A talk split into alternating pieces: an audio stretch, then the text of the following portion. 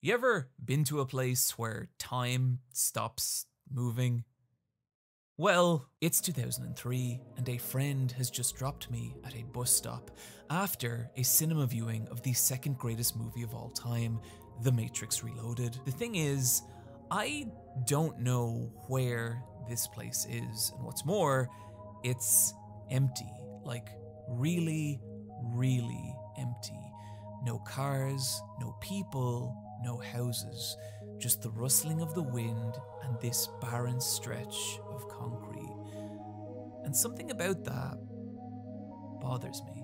I glance at my Nokia 3310 and oh dear, its battery has died, cutting me off from contacting my parents or knowing what time it is. I don't like that. I I want to go home, but I don't know which way home is. And what's more, I've uh, I've been here a while and I haven't seen a single bus, car, or person. Like I'm standing in the frozen time of some empty photograph. I push down the creeping anxiety. This this is ridiculous. The bus is going to come. Something has to happen, right?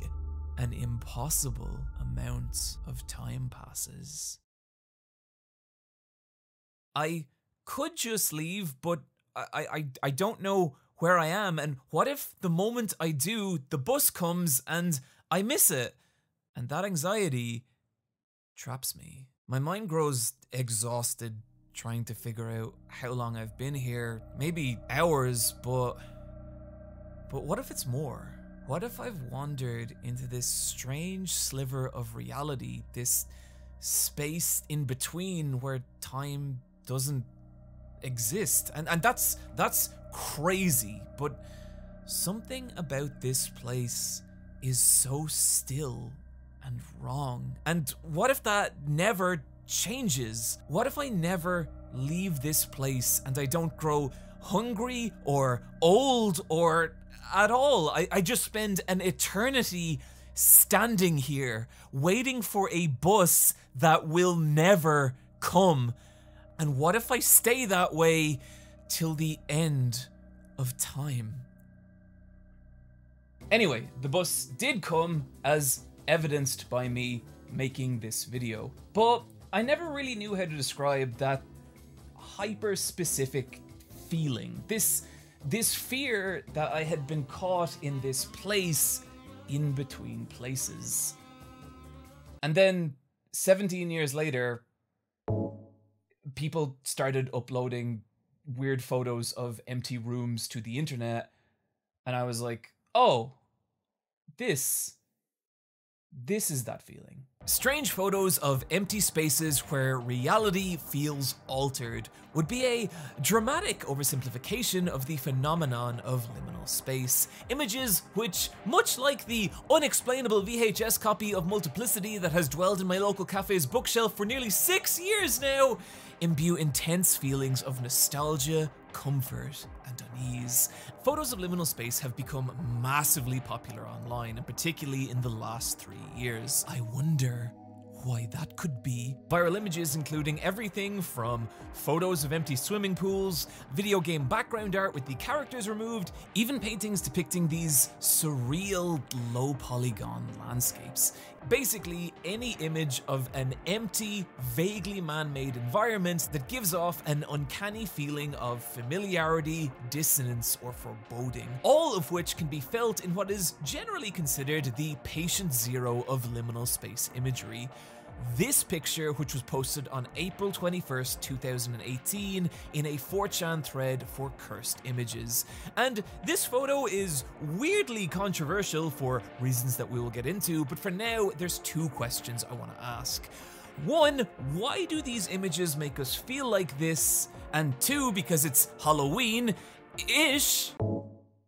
Why an image like this can make us feel so uneasy and how that feeling can be escalated into true liminal horror. Uh, you know, someone recently asked me, do we have Halloween in Ireland, and it's like we we invented it, motherfucker. But before we get started, I think it's important to establish a baseline for that feeling of liminality. This is something that really needs to be felt rather than described, and to do that, I would like to share one of my favorite collections of images on the internet.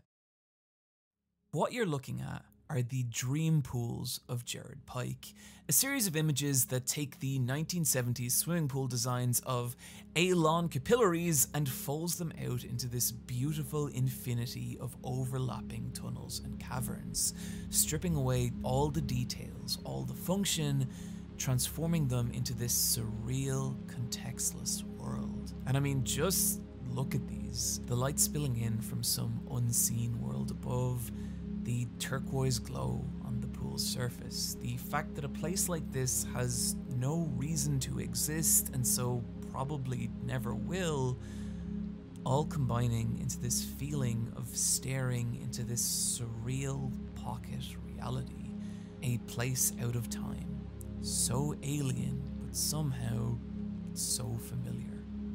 So, why? Why does this place feel like this?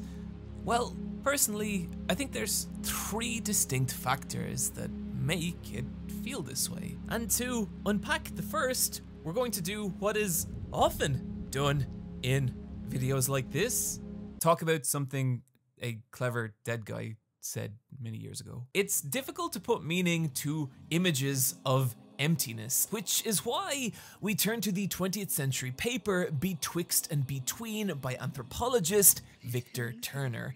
In it, Turner describes how both we as individuals, as well as we as a society, exist in set states, and any new state is reached through a three part process. State A, or the separation, described as a detachment from a fixed point, state B, the consummation, where the new state is solidified, but in between these two is the margin or limen, or to Put it another way, there is what was, there is what will be, and in between there is the liminal. These are the basic building blocks to liminality that you can apply to pretty much anything. If a caterpillar is state A and a butterfly state B, then the cocoon is the liminal space between. When the Scooby Gang roll up in their mystery machine, between them discovering a mystery and solving it, you know, the point where Scooby is like, I don't know, Shaggy. This guy sure killed a lot of people. I, I haven't haven't watched Scooby Doo in a while. I, I, I don't know how it goes. For that second act, the show's plot exists in a state of liminality. But maybe the most recognizable state of liminality is just being a teenager. This point between childhood and adulthood where everything is in flux. Your body, your hormones, your social standing, your sexuality, your identity, nothing is fixed. Everything is constantly changing as you become something different. Liminality can be seen in the very small, waiting for a bus, boiling a kettle, an airplane ride, or the very large, changing jobs, moving home, a breakup, or political revolution. The point is that liminality is an infinitely broad concept that each one of us has experienced over and over and over. So, how do you capture that feeling visually? Well, maybe like this. Let's take our diagram of liminality and look at it instead as a blueprint for a hotel, with state A being the elevator, state B being your hotel room, and the liminal space between the hallway. Now, let's for a second just ignore how fucking insane a hotel like this would be and look at what liminal space imagery actually does it removes the concept of state A, our origin, and state B, our destination, so that all that's left is the present. And I think there's something powerful about that, and honestly, kind of what I love about hotels. Whenever I enter one, I always feel this deep sense of comfort, a comfort I've never seen better expressed than this old Tumblr post. I really enjoy just existing in hotels. The long identical hallways, the soulless abstract art, the weird noises the air conditioner makes. Strange city lights in the window, six stories off the ground. Strangers chatting in the hall. Nothing in the dresser, no past, but an infinite present. This is why hotels, and particularly their hallways, feature so heavily in liminal imagery. They are these transitory spaces we are only ever meant to dwell in for short periods of time, in between more fixed states. And that's a common factor in a lot of environments that are considered liminal. Late night diners, cinema lobbies, or swimming pools. These spaces designed to be passed through, and it's for that reason these spaces hold no real identity of their own. And there's something to that.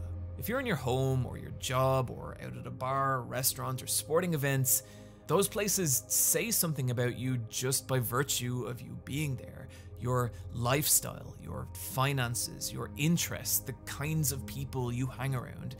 But in a liminal space, these places in between, whether it's a hotel hallway or something else, they have no identity, and in turn, press no identity onto us. And as a result, there is just possibility. We are free. I think this is a huge part of why images of liminal space can feel so strangely comforting. And you can see how all this applies to dream pools. This transitory emptiness that lets us exist outside the boundaries of context identity. To me, this is the first pillar of what makes something feel liminal, which brings us to the second the feeling of wait, have I been here before?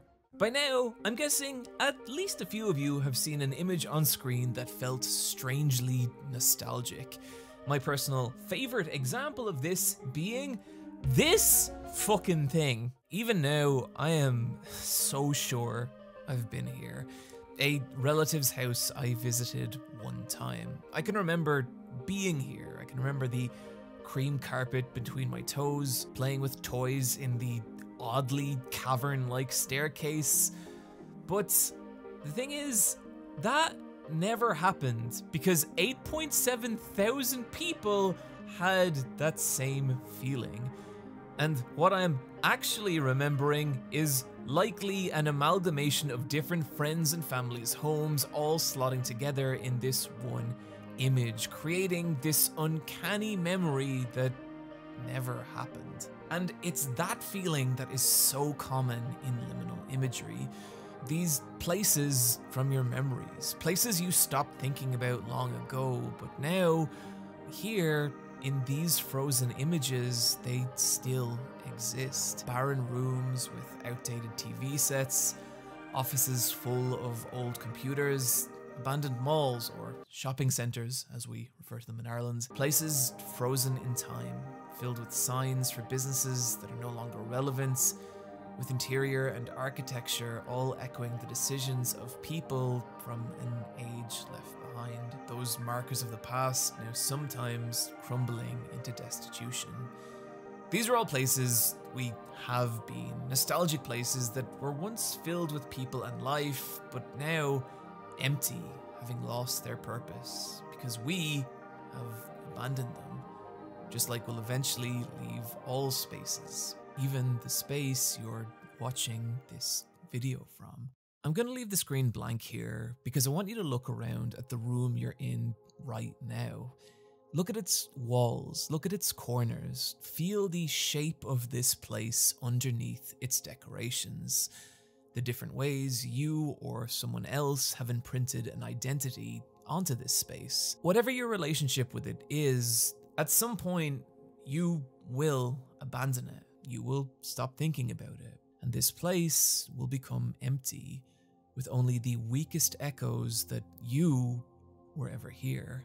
And that's true of every place you are, every place you were. And to me, there's a kind of haunting comfort to that idea that stillness comes to all things. These photos remind us of that.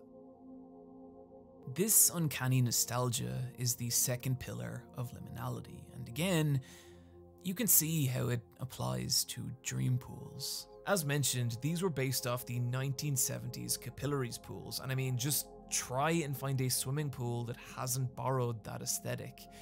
The dream pools taking your memories of those places and folding them out into this beautiful and surreal dreamlike structure.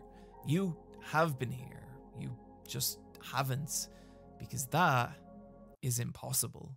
The reason I say impossible is because the dream pools aren't real. They are a 3D environment created in Blender. But to me, that feeling of artificiality or uncanniness only adds to the liminality. There's actually a really interesting 2022 study that explores the concept of uncanniness in physical spaces, specifically trying to recreate the N curve of the uncanny valley but in rooms and environments instead of people and faces. And they were successful, with the vast majority of photos from the study being deeply liminal or at the very least sharing heavily liminal aspects. And so, why is that? Why is it that even the most mundane liminal images have this uncanny quality? Well, I think a part of it's the transitory nostalgia we've already talked about, but I think there's something else here too. There's a type of liminal space imagery that gets very weird. With ethereal, unnatural lighting, environments that seem to bend physical dimensions or stretch on far longer than they should, rooms that feel less like anything a human would design and more like these abstract approximations of living space, designed without purpose or function. And what's really interesting is how people have pushed that surreal quality by taking these images out of reality entirely. Twitter user do you dim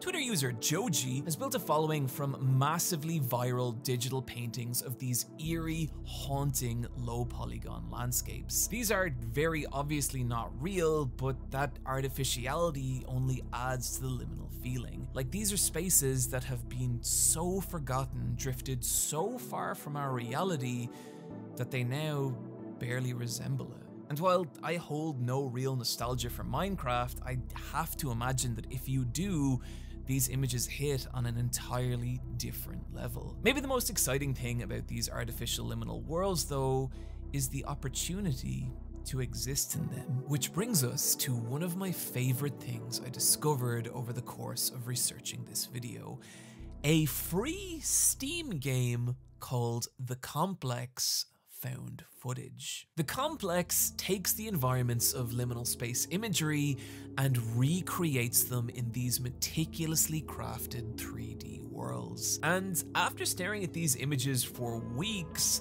I cannot overstate how powerful an experience it was to be able to walk around inside them.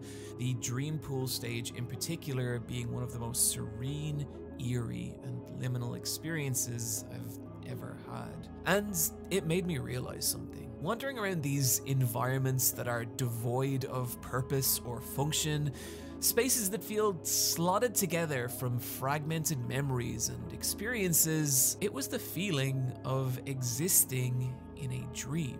Over the years, other games have attempted to recreate that feeling, like LSD Dream Emulator, but maybe the most successful and impactful was a Japanese indie title uploaded June 26th, 2004. Yume Nikki Dream Diary is a strange game. There's no goal, no combat, not even a fail state. What there is, is you and a massive abstract dream world. I hate saying stuff like this because it always feels like a cop out, but there's nothing I can say that's going to describe the feeling of you sitting down late at night with a pair of headphones and just letting this game happen, getting lost in its massive, bizarre world and discovering these surreal and unsettling things that wait there as it swims back and forth between places that kind of resemble our reality to sprawls of more eerie, abstract landscapes. Yume Nikki had a huge impact on early online indie games, practically spawning its own subgenre to the point that it now even has merch on Fangamer. And that's because I think Yume Nikki captured the same thing that the most powerful and surreal liminal space imagery does. The feeling of existing in this impossible world between sleep and our waking reality. Dreams being the original liminal spaces. Transitory emptiness, uncanny nostalgia, and a surreal, artificial, or dreamlike quality. These to me are the three pillars of liminal imagery, and any liminal space is likely going to have one or more of these qualities. But it's worth noting that liminality is subjective. The pictures and qualities I find liminal may not be what you do, and that's because I think these feelings are deeply rooted in our past as well as just who we are. But I think that's also why, when you do find that one image that just hits you, I don't know how else to put it. It's a personal, powerful experience. And for me, this is that image. And just, goddamn, the emptiness, the stillness, the amber sunset seeping in through the fogged window glass, the impersonal curves of the tables and chairs. This could be any interior of any diner from the last 60 years. The immaculate, polished gleam on everything, whispering that this place might not even be real. Yet it just feels so familiar. I know I've never been here, but I have. I've stopped here on long drives through unfamiliar roads. I've sat here with a friend picking at cold food till 2 am. I've eaten here alone, worrying about shit that probably never mattered. A dozen different memories that all bleed together and overlap in this impossible kaleidoscope of what used to be, all captured in the empty space of this place I have never been. And for as sentimental as all this is, I do think it's experiences like this that are at the heart of why liminal spaces resonate so strongly with people. So, what the fuck does any of that have to do with horror? Well, up until now, honestly, not a lot. But I would now like to talk about a moment from the complex which scared me in a way that I don't know anything else has. At this point, you've spent minutes walking through this nauseating maze of fluorescent light on yellow walls. Identical room after identical room after identical room. And just as the sheer monotony of it all begins to weigh on you,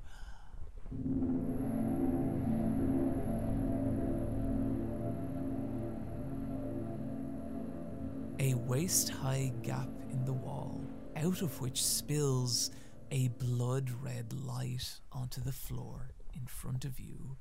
The point here is not what comes next, but this singular moment of empty dread. This is our first trace of what I'm going to call liminal horror.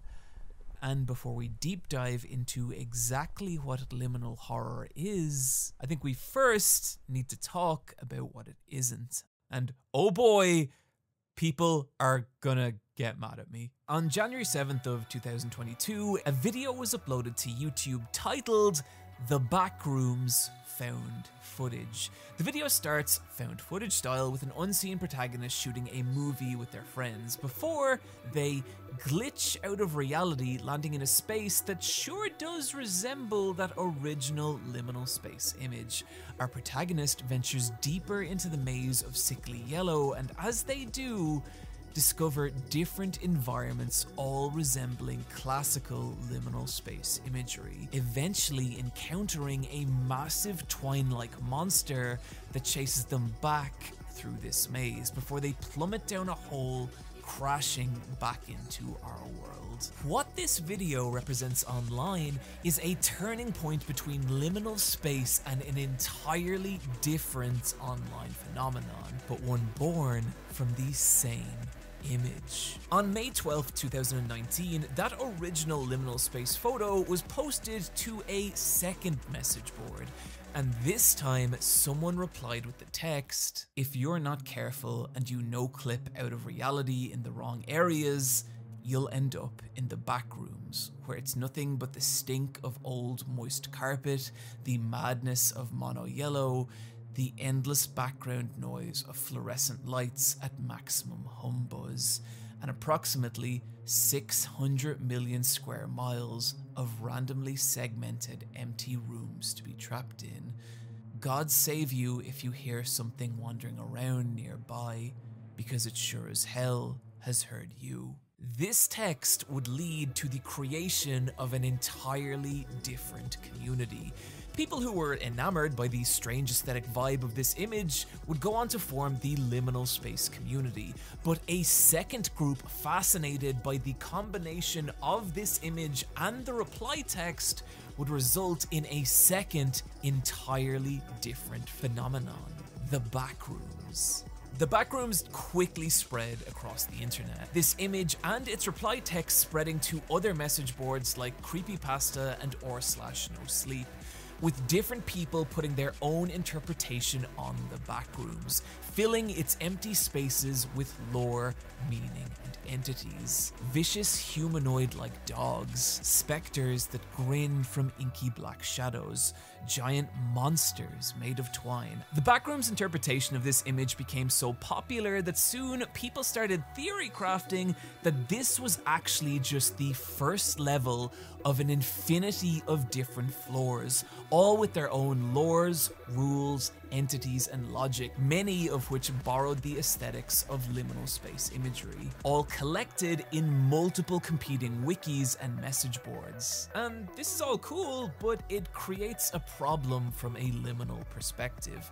When you put a living thing in a liminal space, our brains are hardwired to focus on that living thing rather than the environment. Thus, that liminal feeling is destroyed. And if you want a good example of this, go play the complex found footage and then go play one of the other more horror focused backroom Steam games and just feel how different an experience that is. While the liminal space community stayed as a place to appreciate liminal spaces, the Backrooms community evolved into something more closely resembling a giant virtual augmented reality game, with backroom explanation videos as well as survival guides becoming hugely popular on TikTok and YouTube. And so, for a time, these two seemingly similar but actually very different communities uneasily coexisted online. And the reason that Kane Pixels video is so important is the impact it had on both liminal space and the backrooms. At 40 million views, the backrooms found footage launched the popularity of the backrooms into the stratosphere, resulting in an entirely new subgenre of backrooms found footage videos, all following a near identical format to that original video, starting off with a first person exploration of a mundane repetitive environment, followed by the discovery of of some more surreal imagery, crescendoing in an encounter with a monster or entity, all culminating in a frantic chase scene. Hundreds of these videos have been uploaded in the 10 months since the original Kane Pixels video, frequently racking up millions and millions of views. And this newfound popularity complicated the existence of liminal space online. Find practically any viral post of liminal space now, and someone will inevitably say, Backrooms Bowling Alley Edition. With forums like or slash liminal space having to implement specific rules against posting backrooms content. This contention had existed for a while as seen in communities like or slash true backrooms backrooms, with the intention of rebuilding the backrooms but preserving that sense of liminality. So, no lore, no monsters. And because of all this, there is now a kind of contentious relationship between the liminal space and backrooms communities, with many believing that the backrooms has ruined liminal space online. And I get that frustration. So, to the people creating this goddamn backrooms content, I have only this to say. Hey, great job. Seriously, a massive amount of work and skill goes into these videos. According to the internet, Kane Pixels wasn't even 20 when he made that original video, and how impressive is that? And the way some of these videos play around with horror tropes and just physical space is really creative. The general feeling I get from a lot of people online is that there's this belief that the Backrooms community grew out of the liminal space community and ruined it. But from my research, the two kinda came into existence in parallel, or slash the Backrooms even being created three months before or slash liminal space. It's kind of fascinating to let yourself fall down different wiki holes, exploring its different floors and the weird ways they all connect together. My personal favorite being Jerry's room. I love that little guy. Does some of it come across a little repetitive or cliche or penned by very young people with little experience in either horror or writing? Yeah, it does. But I don't know. I think maybe we as a society should stop shitting on teenagers whenever they get excited about making things. Just a thought. Hey, here's a little interlude in the video to remind you I have a Patreon and it helps me make these videos. Thank you. Goodbye. Objectively, there's nothing wrong with the backrooms. It's just not what people are talking about when they talk about liminal space, and not what I'm talking about when I talk about liminal horror. Which brings us to the question I have been clumsily tumbling towards this entire video. What is true liminal horror? And oh god, did I, did I really just write a 30 minute introduction to this video? Oh god, I did, didn't I?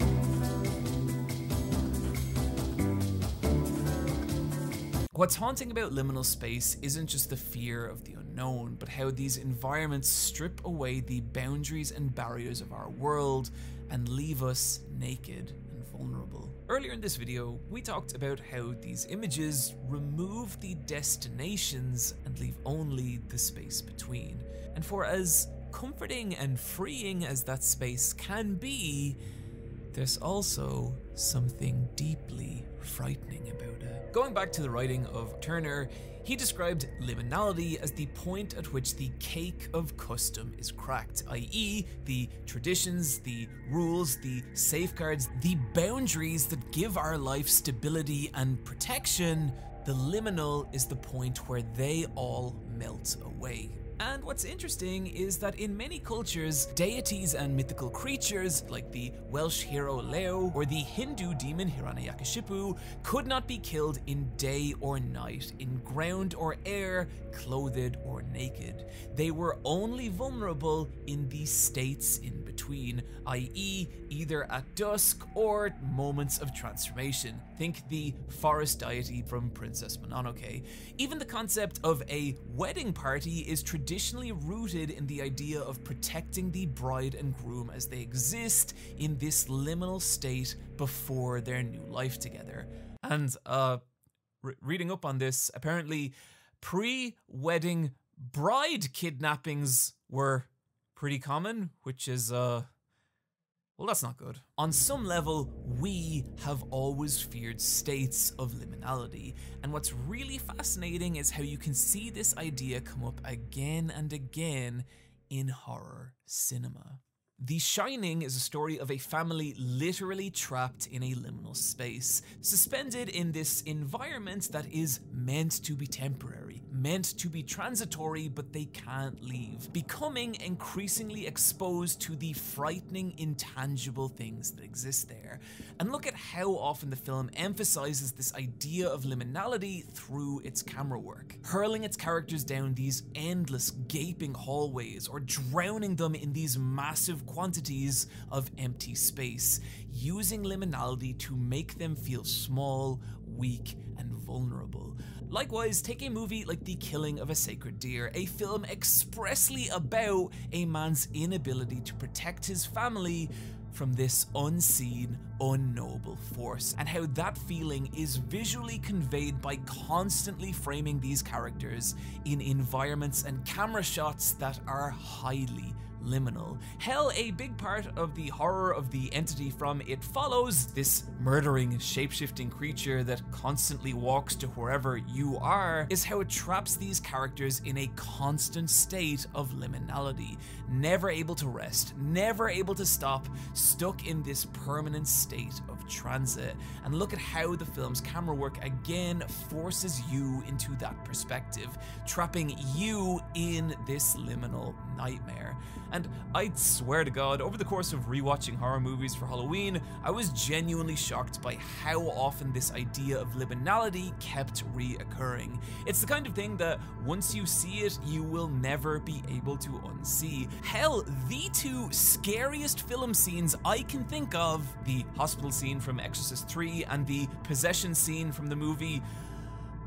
Possession both take place in environments that are highly liminal. And I think the reason for that is because in the liminal there is anxiety, a fear that our world is transforming into something different and unfamiliar, that we have lost control, lost our protections, and are now vulnerable. And so, if we go back to this image from earlier, what makes it uneasy is that it's not focused on any person or life event or anything, just a cold, lifeless depiction of this moment in between. This painting was done by Wilhelm Hammershøi, a man who was unlikely to have been influenced by the online phenomenon of liminal space because Reddit and just uh, let me check my notes here, uh, did not exist in 1870. And what's interesting is that his paintings do have the qualities of transitory emptiness as well as surreal artificiality, but because of how long ago they were created, what they don't have is that nostalgic comfort, meaning there's nothing to distract us from the anxiety of existing in between. And so many of Hammershøi's paintings carry this same eeriness, an empty, beautiful, haunting dread. And to me, it's not a dread of what might be coming or what happens next, but a dread of what if nothing ever does? What if this moment between never ends? These paintings trapping us in that instance, our existence never returning to normality, sinking only deeper into a world that gradually stops making sense. And that, that right there is liminal horror. And to show you just how frightening this can be, there's one more thing I'd like to talk about. House of Leaves is a strange book. Despite it being one of the most popular works of literary horror in the last 20 years, no film adaptation of it exists. There's not even an audiobook. And that's because trying to recreate what's inside this book with either video or audio is impossible. At nearly 700 pages, this book is unwelcoming in several ways. Its first sentence reading, This is not for you. Only a few pages into House of Leaves, and you'll begin to notice something off. The word house is wrong. Every time it appears, it's printed just a little off center in faded, cracked, and stippled ink, and it's jarring, like a greater sense of the Navidsons and their friends and how they all interact with the house. Even the format of the story is obtuse and occasionally difficult to parse. Not a straight narrative, but instead a literary dissection of a literary dissection of a film. That film being a documentary created by the photographer Will Navidson as he attempts to record the impossible things that have begun to happen him and his family in their new home on Ash Tree Lane. And these things are small at first, literally. After measuring both the interior and exterior of his home, Navidson discovers something not possible. The interior of his house is measuring a quarter inch longer than its exterior. Baffled, Navidson measures and remeasures. He rents high precision equipment. He consults architectural experts. He does everything he can to make this tiny but impossible discrepancy go away. But it doesn't, and it's only the beginning. After a day out, the Navidsons return to discover something in their home that wasn't there before. A new room has appeared on their second floor, a white door with a glass handle leading into a small, barren, rectangular space. And this frightens the Navidsons. They call the police, but the police can't help them. They can't even tell if a law has been broken. But one has. Not legal, but physical. And there's a passage in the book that sums up why this idea is so unsettling. God, for all intents and purposes, is an equal sign.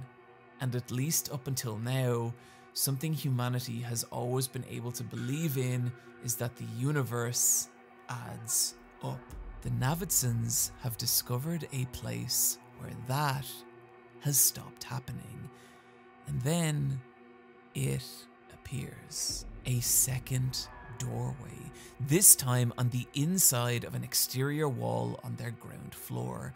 A door that should, by all physical laws of geometry and nature, open out directly onto their garden. But it doesn't. Instead, somehow the door leads into an impossibly long black passage and is dubbed the five and a half minute hallway.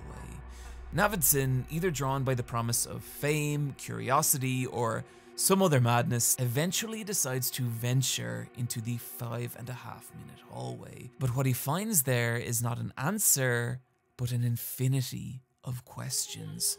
Room after room after room of cold jet black. Hallway onto hallway onto hallway, scattering infinitely outwards into the impossible space. This was the back rooms 20 years before the back rooms, Its shadowed corridors occasionally giving way to great halls of rectangular black, containing unfathomable 500 foot wide staircases that spiral endlessly down into gaping pits of nothingness. At one point, someone attempts to measure one of these abysses and estimates it at about 27,000 miles down, deeper than the Earth itself. These characters have found themselves in an impossible space between spaces, where the very physical laws that make up our world disintegrate to nothing. And there's a real terror to that. The idea that even the most objective, basic principles, the most reliable metrics we use to understand our world can melt to nothing. And what's so special about this book is how it makes you feel that fear. As the characters venture deeper into the impossible spaces of the house, something starts to happen. The pages you are reading become undone.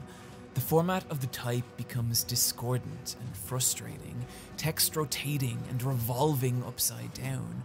Words overlap in ways that don't make sense, and in one section, page by page, the margins of the book begin to close in on the paragraphs you're reading, claustrophobically squeezing your gaze into this tiny sliver of page, as if you, just like these characters, are being crushed by the impossible dimensions of this space. And soon, the entire construction of the book breaks down. Squares of ominous white and black bash out the centers of paragraphs. Single words are scattered nonsensically over dozens of pages, and the very rules of typography, of layout, of reading a book disintegrate into nothing. Just like the house on Ashtree Lane, the book itself ceases to be bound by any conventional law, rule, or logic until eventually one of the characters slips and plummets down one of the house's impossible abysses, and he falls and falls and falls and falls down through an endless black with no light, no sound, no beginning, no end, careening senselessly through the darkness till he can no longer tell if he's even falling anymore, till time ceases to flow as his mind buckles and snaps under an infinite existential kaleidoscope of insanity. And how frightening is that? The idea that those boundaries we've lost will never be restored, that we are trapped, forever plummeting through a vast, meaningless, nonsensical void. Our lives, our purpose, our identity, all disappearing into an endless abyss of nothing. This is the only time I've ever found a blank page terrifying. That to me is true liminal horror. The horror of being lost between, caught in this endless state of transition. And in a weird way, it is that state that we've been talking about this entire video. When I think back to that day at the bus stop, for the first time, I had found myself in this situation where my parents couldn't help me. The main thing that I could fall back on my entire life up till this point, it didn't apply here. In other words, it was my first real taste of entering that uncanny space between being a child and being an adult. And that feeling scared me and manifested into this irrational, liminal fear of the space around me. And over the years, I've been hit with that same fear in a lot of different ways. Fear that things are different now, that the way things were are gone, and the way things are don't make sense yet. I felt that fear when I started college, when I moved away from home, when I'd start a new job or lose someone. Hell, I felt that fear in the last three years, the pandemic being this point where we were all trapped between waiting for our realities to make sense again. And I don't think it's any coincidence that this was the period that liminal space became popular online. I think what these spooky pictures of empty rooms allow us to do is come to terms with that fear. That maybe we are in between, that maybe things don't really make sense right now. And maybe you are watching this video from your own liminal space. Maybe shit is weird and different and unfamiliar. Maybe the rules that you used to understand have changed and you have lost your place in that. And that can be scary. But if I'm gonna take anything from making this video, it's that it can also be beautiful too, especially if you let it be. Both the comfort and the horror of the liminal are really just our brains coming to terms with two sides of the same thing. Both the freedom that comes with the unfamiliar, but also the fear that it will never end. And I think that's okay. I think it's okay not to think about where things are going or find meaning in it. I think sometimes it's good to just be for a little while. And I think that's what these pictures help us do.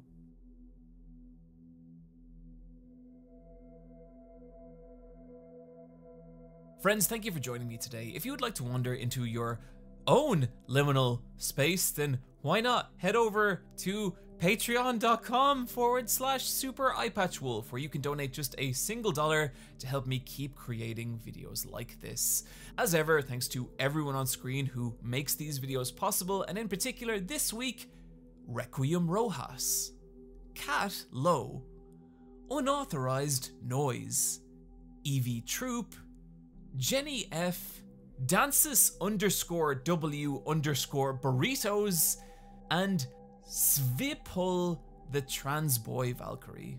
As ever, you can find me hosting the Let's Fight a Boss video game podcast on my anime podcast, Jeff Jeff's Bizarre Adventure, twitch.tv forward slash super eyepatchwolf, or on Twitter at eyepatchwolf.